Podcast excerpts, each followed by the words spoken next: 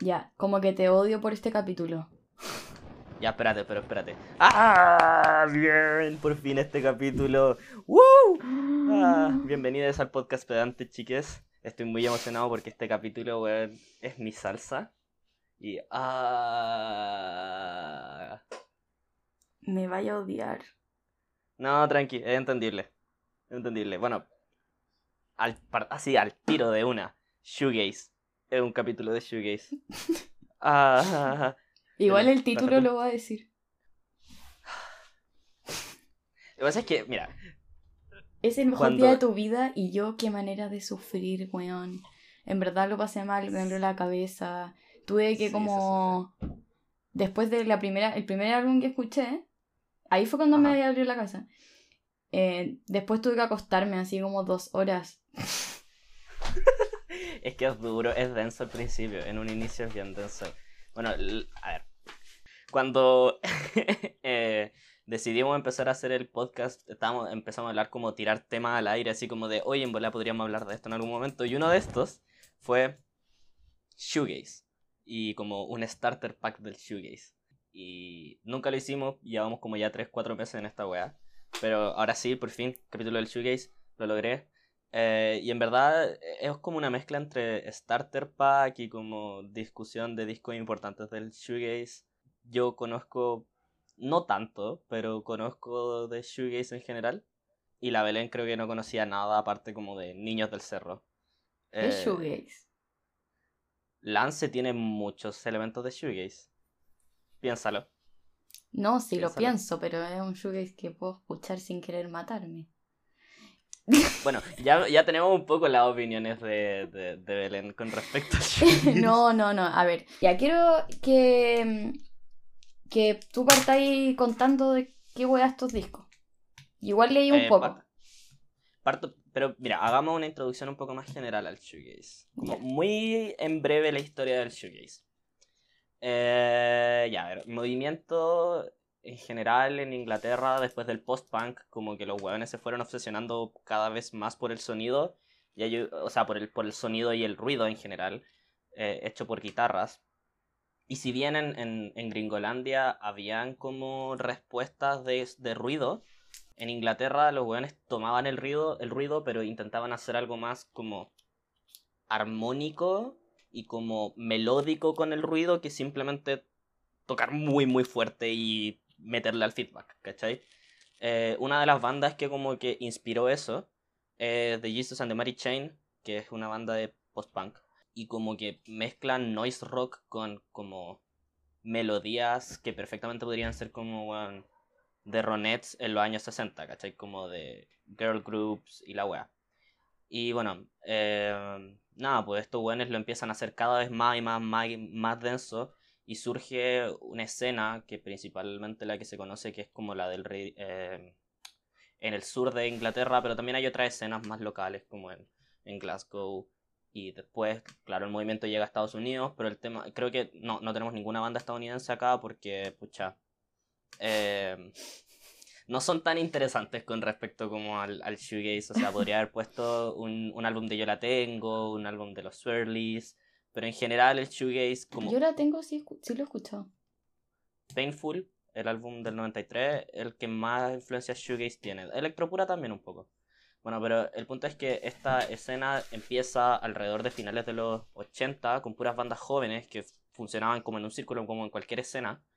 Y después, empezó, al finales de los 90, como a mediados de los 90, como que ya se disolvió un poco, casi todas las bandas se habían ido a otro género, habían rompido cualquier cosa. Y, tiene que ver un poco como cómo funciona la, el, periodismo musical en Inglaterra, que funciona muy en como hype, como a una weá brutal, como no sé, pues sale cualquier artista que es más o menos popular y es como, oh, conche tu madre, están reinventando el rock and roll y son la mejor weá que existe y es la mejor banda que existe en todo el mundo, ¿cachai? Y claro, lo que pasó con, con, el shoegaze fue eso un poco en un principio, a finales de los 80 y en los primeros primeros años de los 90 pasó harto eso.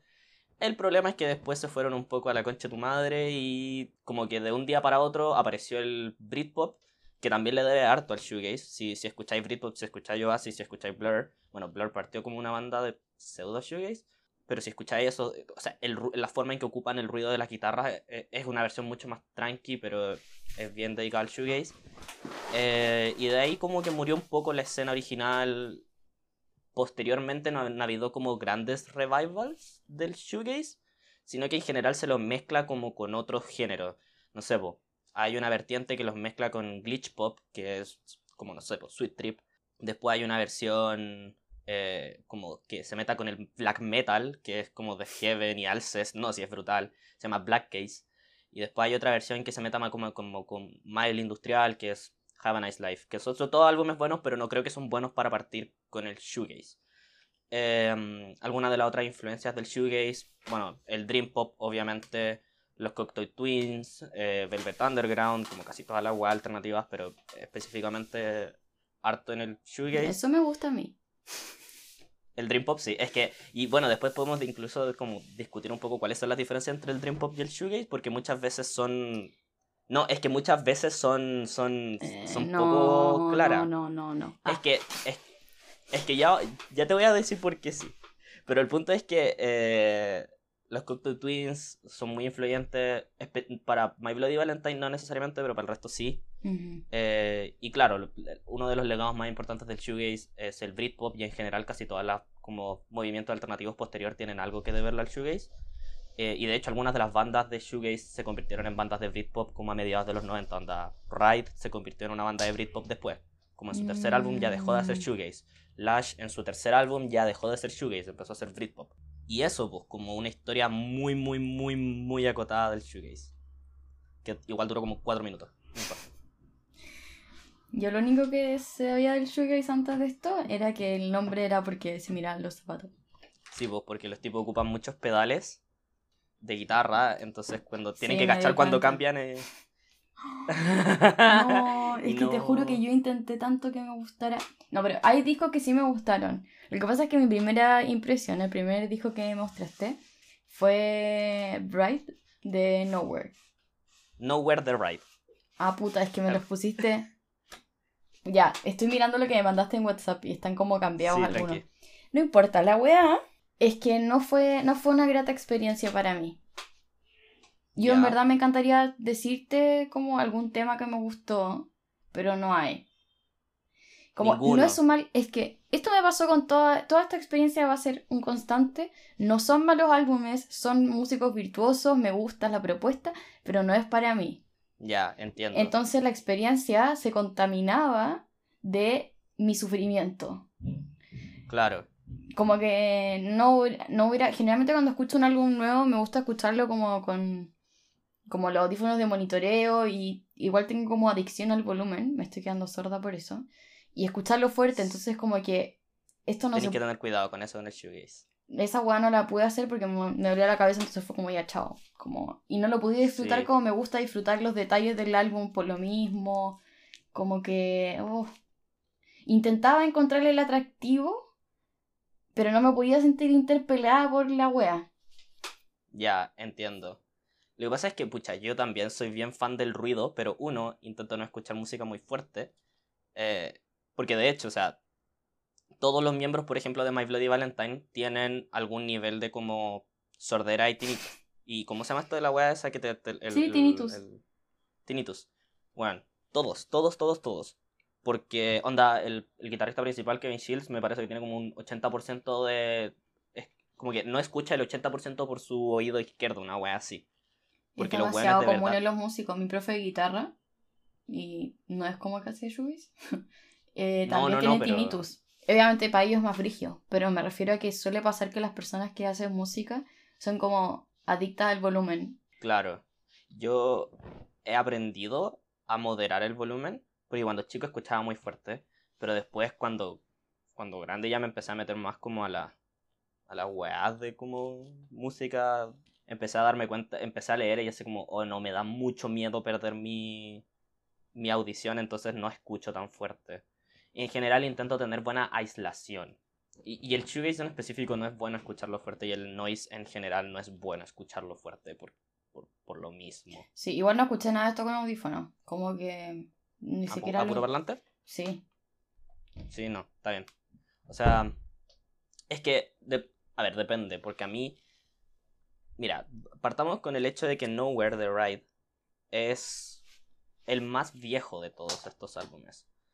Eh, Era como el más pesado. Para mí. Sí, o sea, eh, no sé si pesado. como la guitarra estaban más como. No sé cómo el efecto, no sé cómo se llama, pero cuando es como más como, como más áspero. Eso era. Como lo escuchaba y era como sí. Oh, weón, como que la weá saturaba mi alma. Es que yo creo que, bueno, ese también es parte del punto del shoegaze en todo caso.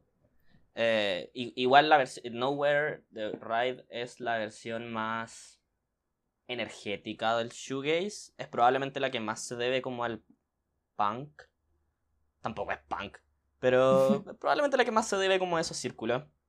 Igual hay, hay, eh, todos estos discos que te recomendé son, a mí me gustan mucho, mucho, mucho, mucho. Este es probablemente el que me gusta menos en todo caso. Ya, este eh, es mi menos pues, favorito. Es que, claro, es probable que a ti no te gustase por como la, la, energía y como la constante propulsión del álbum. Es que no, no me molesta la que sea enérgico, pero no podía apreciar nada. Claro. Porque era como ruido. Pues ahí que me sorprende que ese sea el más, ese más ruidoso para ti. Porque para mí no es el más ruidoso. Tú pensaste que cuando yo te conté que lo había pasado como el pico, me dijiste como, ah, eh, My Bloody Valentine. Y es uno de mis favoritos. No, pero eh, el de, a mí de, de, de, Nowhere me gusta... A mí también me costó caleta al principio empezar a entenderlo. Porque mm, pasa que el ruido no te permite de, como que... De repente es tanto asalto como sonoro que de repente cuesta como procesar lo que está pasando y es fácil de que como que pase por encima de tu cabeza y como que no lo pesquís bien. Pero siento que si le ponía atención, tiene muy buenos... Eh, tiene muy buenas melodías, solamente que están un poco más encubiertas. Yo creo que el segundo álbum que se llama Going Blank Again, The Ride, probablemente te pudiese gustar más. Aparte que meten un poco de synths, entonces como que hay algo como más ligero. De ese, álbum me gusta, pucha, Polar Bear, Seagulls y el, clásico de, de Ride, eh, Vapor Trail, que es el que cierra. Eh, pero sí, quizás es el que menos tengo que decir. Pasamos al siguiente, el que tú elijas. Ya, Soda Stereo. Uh, ya, sí. Lo que pasa... Es que... Cuando tú me habías contado esto, pero socializa eso. como... Sí, lo que pasa es que hay como hay como tres clásicos dentro del shoegaze que son eh, Nowhere the Ride, el Sublaki de, de Slow Dive y Loveless de My Bloody Valentine. Entonces dije así como ya, como introducción al shoegaze tiene que ser esos tres como por wea. Y después dije así como ya, voy a tirar dos como curveballs bueno, y quise tirar como dos weas más raras, más inesperadas. Y claro, una de esas era la versión latinoamericana del, del Shoegaze, que fueron principalmente Soda Stereo con su álbum Dynamo. Igual después, eh, Cerati solo como que se queda weyando un poco con, no con el Shoegaze, pero como con weas, del, como elementos. Eh, y después el To See the Next Part of the Dream, que es eh, de Paranul, que es un álbum que salió este año. Eh, y, es de un tipo coreano que, del cual se sabe muy poco, así que no importa. Continuamos. Dinamo, de Soda Stereo.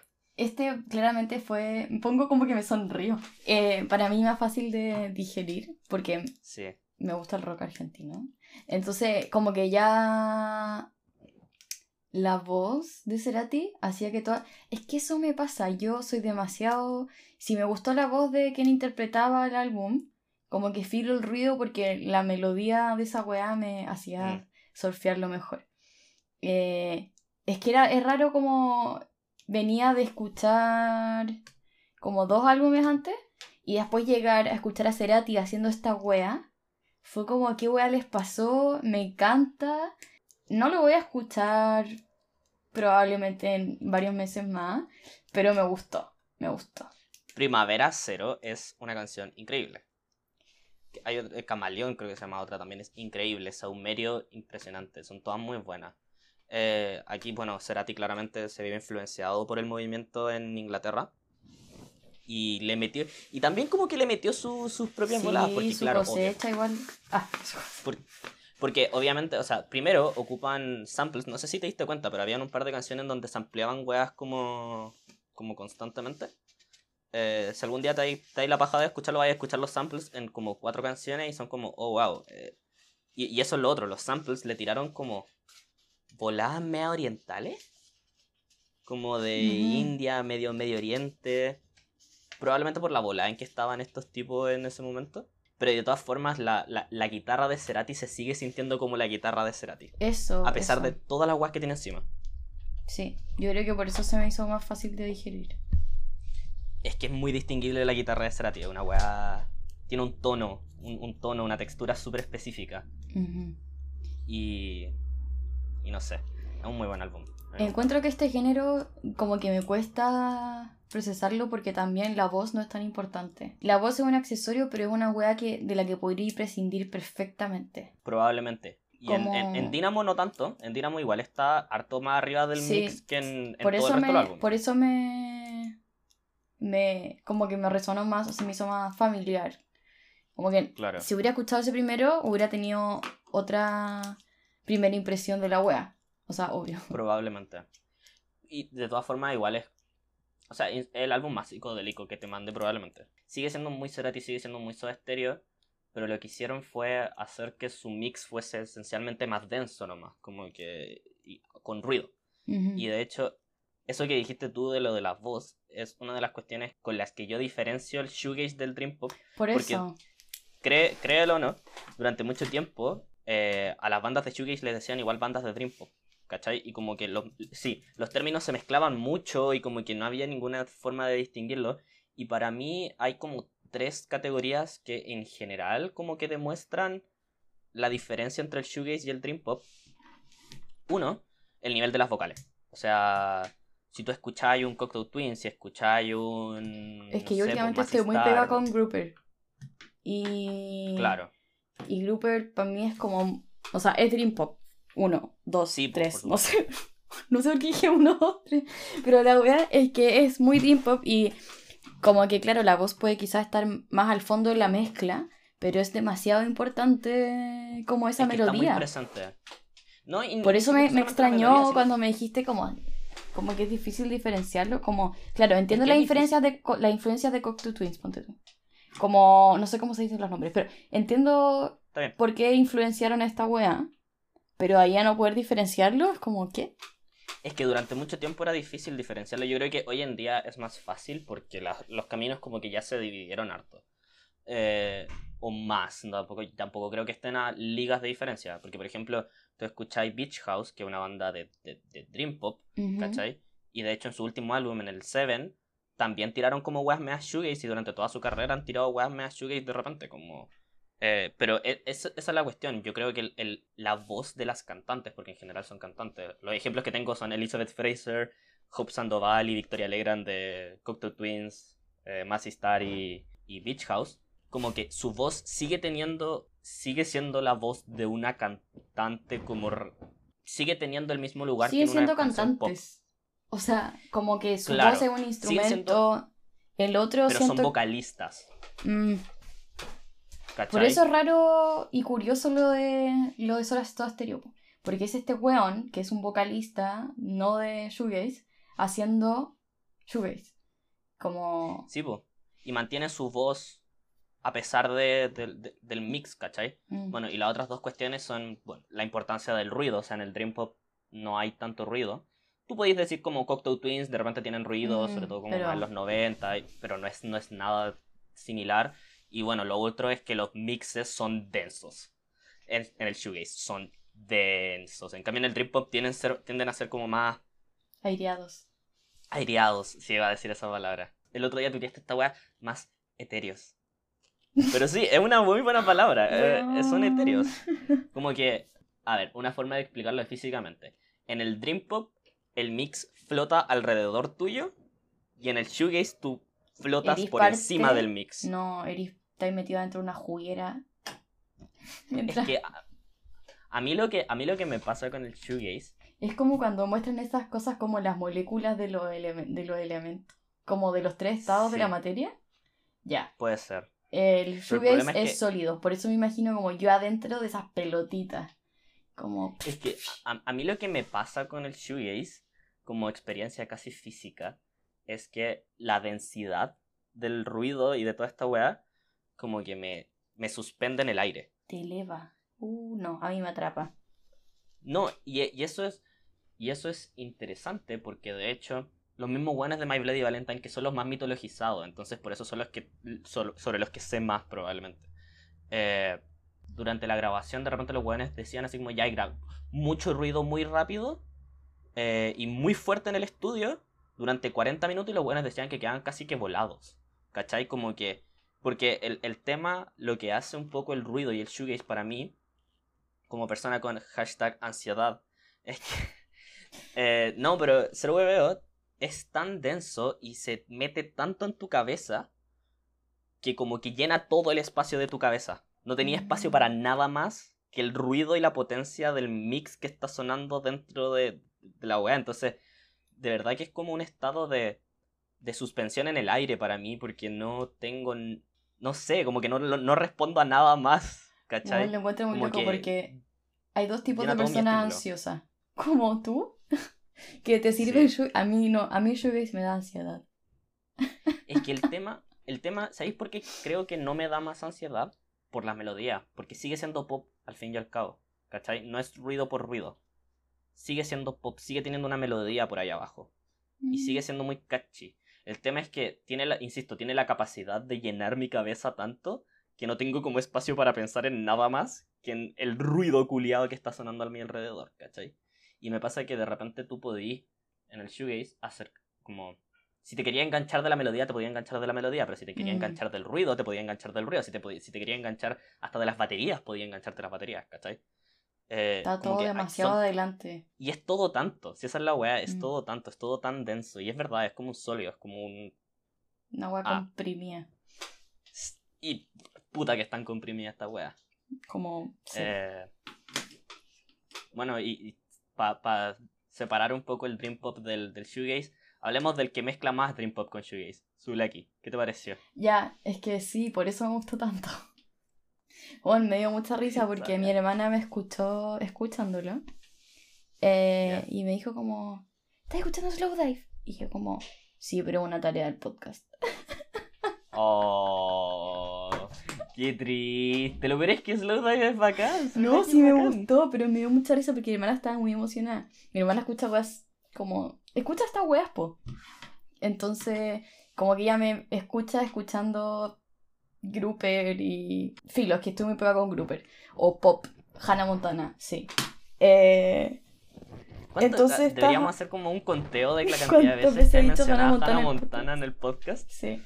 Bueno, entonces me escuchó escuchando esto y estaba muy sorprendida y también estuve sorprendida porque ya venía, fue mi cuarto álbum, entonces yo dije como, ¿qué va a pasar ahora? Y fue como, wow, esto es más de lo que yo escucharía. Es que me pasa porque no sé quién es, no sé si ¿Quién es el vocalista de la situación?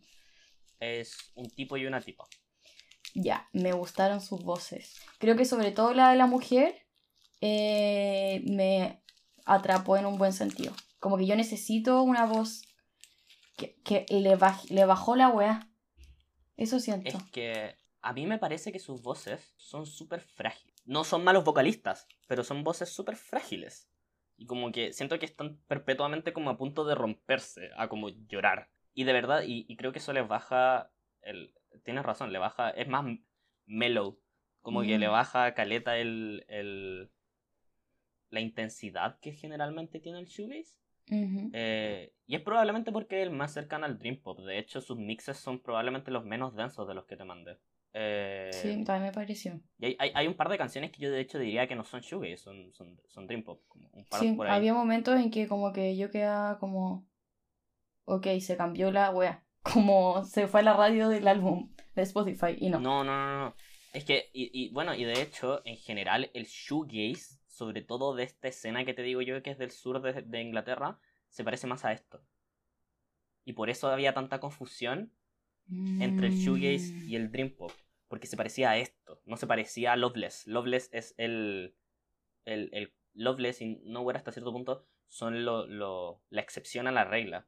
Entonces, si tú escuchas un Lush, por ejemplo, se va a parecer mucho más a, a, a Slowdive que a cualquiera de, todas de estas otras bandas, ¿cachai? Yo te presenté las versiones más densas que suelen ser mis favoritas. A pesar de que también me gustan las, más aireadas, me encanta Cocteau Twins. Pero esta es como la versión más claramente influenciada de Cocteau Twins de todos los de todas las mm. álbumes que escuchamos. Sí. Onda, pero por lejos. Por mucho, por mucho, por mucho. Sorpresivamente tuvo muy mal. Un, como la criticaron como el pico a este álbum. ¿Qué? Lo que pasa es que a Slowdive le pasó que fueron los como últimos en entrar a la escena del shoegaze. Mm. Entonces, ¿qué pasó? Les, tocaba, les, les pegó justo la, la, ola de cuando el fervor periodístico iba en, iba en declive.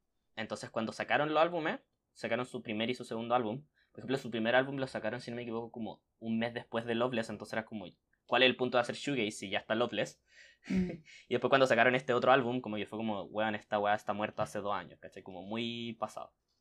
Eh, por eso no hay que pescar mucho las críticas inglesas, porque son bien. bien raras de repente, como que sea. como que. no sé. Yo, tienen opiniones culiadas muy extrañas de repente. Y. Espérate, ¿y en Radio Music cómo le fue a este álbum? ¿La raja o no? Ah, es de los mejores álbumes de la historia. Pero esto es post ¿cachai?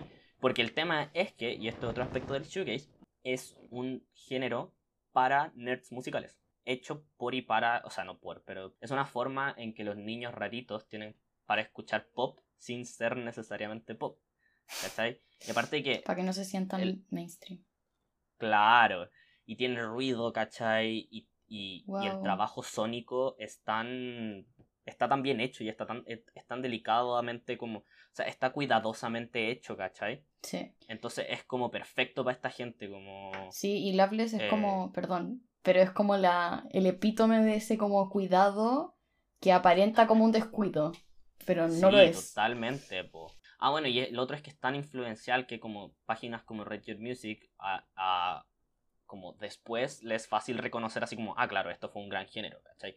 Pero quizás tú en el momento probablemente podría haber dicho así como, mm, no, no sé. Y lo que pasa con el shoegaze es que eh, tiene, combina de manera súper presente dos de las emociones típicas de un nerd de internet, que uno es esta como pena existencial que rodea a los grupos y la otra es como e, en inglés bliss y es claramente como esta sensación de como eh, perfección etérea y de felicidad, pero también tiene mucho como de deseo sexual. Si tú escucháis las letras, oh. si tú escucháis las letras de, de, de, de Shoegaze, hay mucho como de desear sexualmente a la otra persona. Y esto es... ¿Es como música para incel entonces? Qué bueno. Un poco. ya, di que sí, di que sí, di que no, sí. sí, música... No, no es música no para incels. Digamos eso. Oh, me encanta. No, sí. Es lo mismo que me pasó con American Football. No es música hecha para incels, pero a los incels les encanta porque... Da. Tienen muchas weas que a estos buenos les gustan. Lo bueno es que estos buenos no son incels. Yo he visto muchas entrevistas con Kevin Shields, que es el de My Bloody Valentine, y es un weón muy chill, muy bacán. Como que hay una entrevista en los 90 que es como, mira, nosotros no somos del gusto para todo el mundo y eso está bien, que te gusten las weas que te gusten y chao. Entonces es todo muy como poco elitismo dentro de todo, entonces como que la raja, bacán. Em, bueno, ahora veamos la versión más nueva, si te tinca. Sí, se notó como que mi pensamiento al respecto de este era como, ah, se nota que son los, los más modernos. Porque revisé el año y fue como, ah, sí. como que wea. Y se notaba caleta, como que le faltaba esa como pesadez quizás antigua, pero estaba presente de otras formas. No sé cómo explicarlo. Bueno, es, es solo un tipo.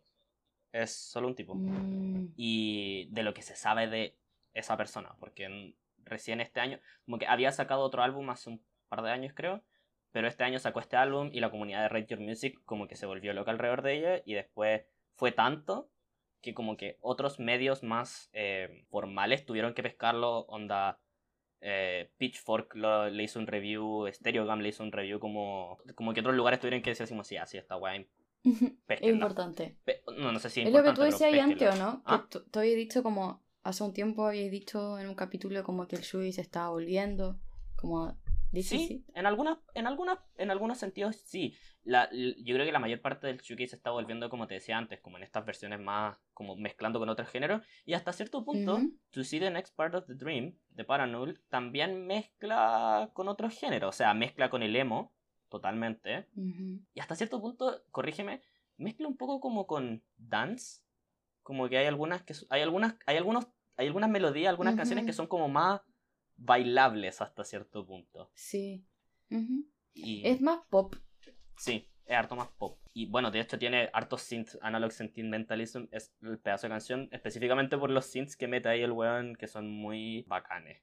O sea, a mí me gusta mucho cómo logra, como que en vez de simplemente copiar la fórmula de, del shoegaze, como que la reinventa y la, y la reactualiza. No necesariamente mezclándola con otros géneros tanto, pero sí como... No, la hace como propia.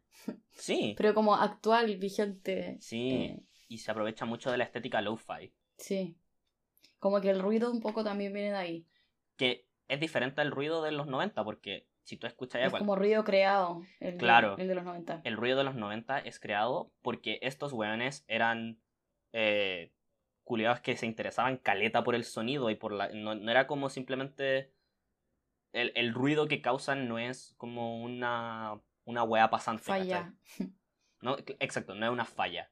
Es como está diseñado para. Eh, Igual eso es muy actual, pues, como el con la democratización como del acceso a poder grabar en tu casa, con los computadores, con todas las weas. Eh, por eso tiene como el ascenso el lo-fi, porque sí, ah, como que todos, todos podemos hacer lo-fi. Ah, Quiero saber tus, impresiones de, de, Había escuchado antes porque obviamente que...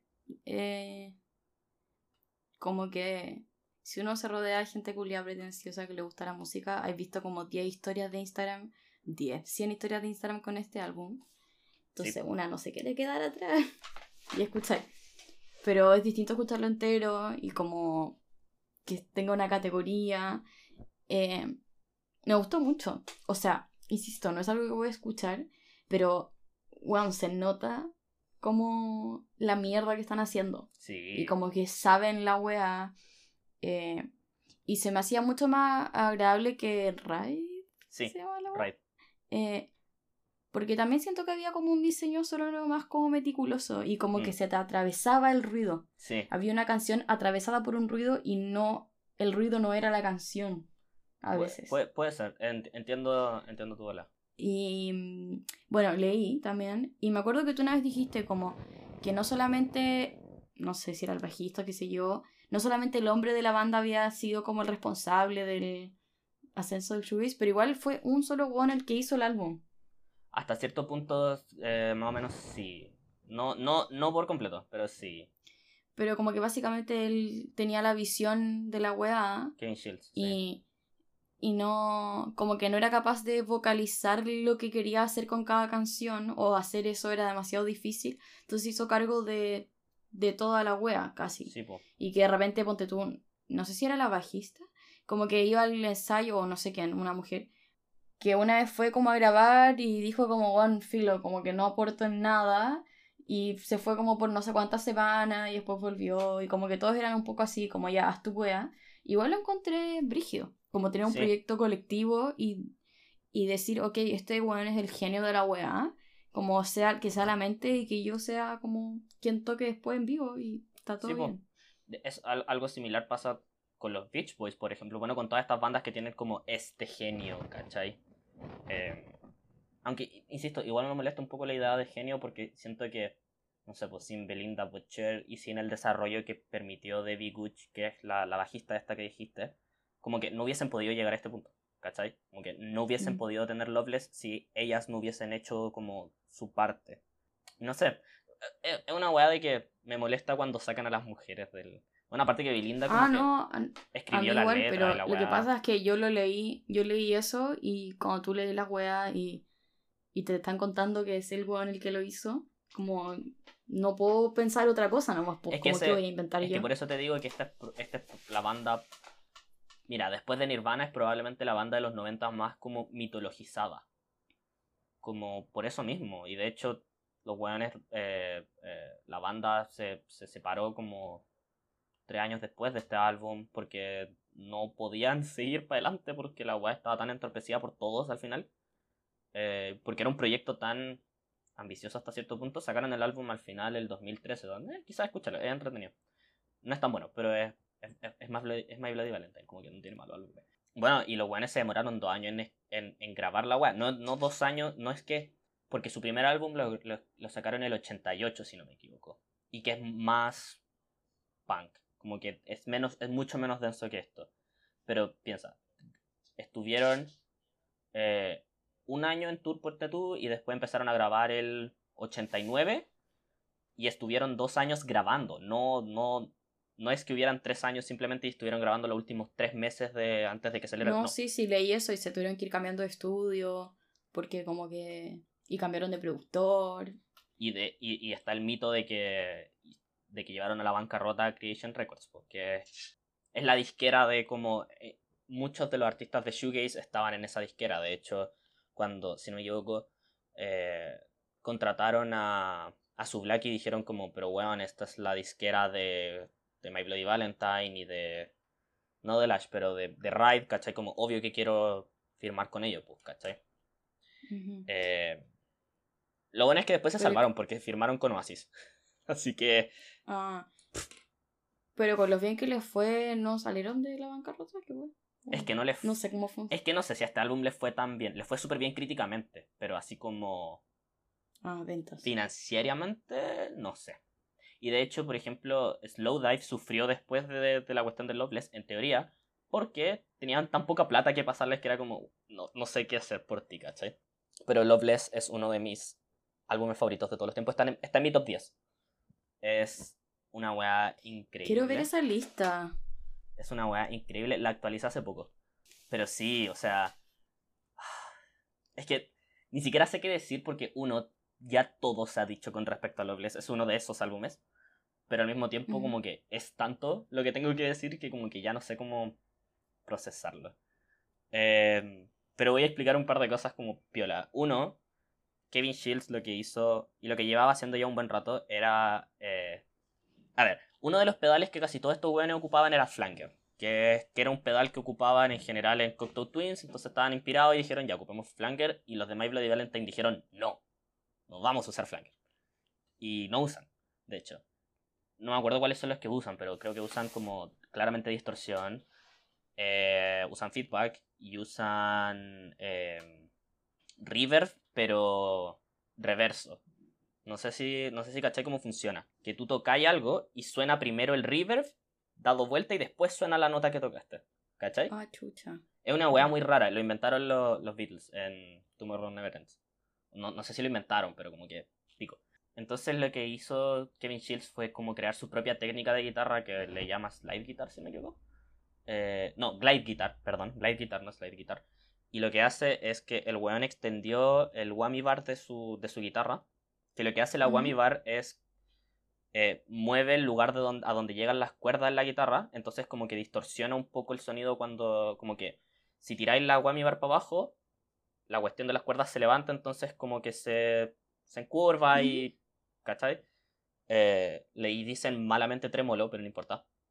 Entonces lo, lo que el weón hizo fue combinar el feedback, la distorsión, eh, el trémolo, pero como pedal, si no me equivoco, y la whammy bar, y porque él tocaba con la whammy bar siempre en la mano. Entonces cada vez que tocaba las cuerdas estaban constantemente como ondeando. Mm. Entonces producía un sonido de guitarra como, como una onda, pues, ¿cachai? Como muy fluctuante, por decirlo de alguna forma. Y, y, eso es algo que caracteriza. Ahora lo que usaba también harto My Bloody Valentine era samples. Los weones grababan feedback y después los ampliaban en las canciones. Entonces por eso está tan lleno y denso de weas. No es solamente que ellos tocasen así, sino que le metían samples. Es muy creativo, es muy creativo, si eso es el tema. Es un álbum terriblemente creativo que debe haber el... Hoy en día no debe ser tan terriblemente difícil hacer esto, pero en los 90, como sin... con como computadores y productores como más o menos análogos todavía, esta wea debe haber sido un infierno. Y un par de... un par de... a ver, un par de más de anécdotas. Literalmente dos, perdón.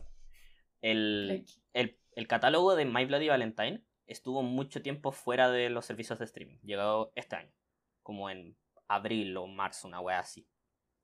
Y el tema es que eh, My Bloody Valentine tiene tres álbumes que es Isn't Anything, el Loveless y después el que salió el 2013 en BB y tienen una colección de EPs. Porque sacaron EP, porque Creation estaba tan desesperado cuando estaban grabando esto durante dos años que dijeron, bueno, saquen EPs, saquen, saquen weas. Entonces sacaron como dos EP en donde como que esencialmente lo que le dijeron a sus fans fue como, mira, esta es la forma en que estamos progresando. Y tiene canciones muy interesantes. Y el tema es que el día que salió, yo dije, estaba tan desesperado por escuchar My Bloody Valentine en los servicios de streaming porque me tenía que descargarlo, de repente escucharlo de YouTube y sonan como el pico. Entonces fue como, ya, pico, voy a escuchar esta weá todo el día. Y no tenía clases en la mañana. Y literalmente estuve como desde las 9 de la mañana hasta las 1 de la tarde escuchando My Bloody Valentine. Después, cuando paré, cuando eh, terminé el último EP, fue como, concha tu madre, estoy mareado. Estoy como, como que siento la cabeza hueca, como la cabeza vacía de tanto ruido persistente por mucho rato.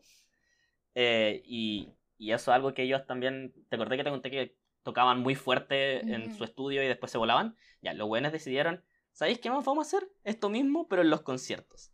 Entonces, los buenos en los conciertos, con la gente atrapada, esencialmente con ellos, los buenos tocaban más fuerte que la chucha por 30 minutos. Onda, puro feedback por 30 el sonido de un avión aterrizando por 30 minutos. O sea, tú escucháis las grabaciones y es un avión aterrizando. Y veis los videos de las personas y las personas como weón tapándose los oídos como weón, paren esta weá. Los weones decían que tocaban hasta que viesen que las personas como que se estaban volando. Y a esa weá le llamaban el holocausto. De hecho, si no me equivoco, los demandaron un par de veces por daño al oído de las personas. Pues, y después como que... No, y después tuvieron que, cuando tú en, ciertos conciertos, tuvieron que hacer que los guardias repartieran como tapones de oídos cuando entraran. Porque ese nivel de ruido. Y lo veré es que el álbum en sí no, no está mixeado tan fuerte. No, no encontré. En comparación, por ejemplo, de Ride, no suena tan no suena tan fuerte. Porque los weones tuvieron que bajarle la weá como.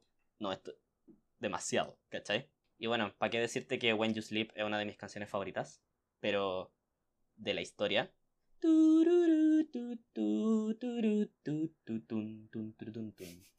Oh, es que esa melodía, weón. Esa fue la primera canción de My Bloody Valentine que escuché en una playlist de, Spotify hace como 5 años. Y la escuché y la melodía acá, weón. Acá. Nunca salió, nunca ha sido capaz de salir. Y quedé ahí enganchadísimo. Y desde ahí que me encanta My Bloody Valentine y bueno, el Loveless y, y el shoegaze de manera más general. Pero eso, estoy muy contento de poder haber hablado de shoegaze por tanto. Sí, me encanta que cuentes todas estas cosas. Como... Sí. Hace que la experiencia de mi sufrimiento haya sido... No, si no sufrí tanto. Sí, yo creo que quedé traumada con Raid no. Probablemente. E, era, el menos para ti de todos. Pero a ver, ya, hazte un ranking de tu de, de Sí, no sé hacerlo. no, pero di cuál, cuál fue tu favorito. Yo creo que, no sé si mi, favorito favorito fue Slow Dive de Lucky o Lucky de Slow Dive. Lucky de Slow Dive. Ya. Yeah. Lucky de Slow Dive. Ajá.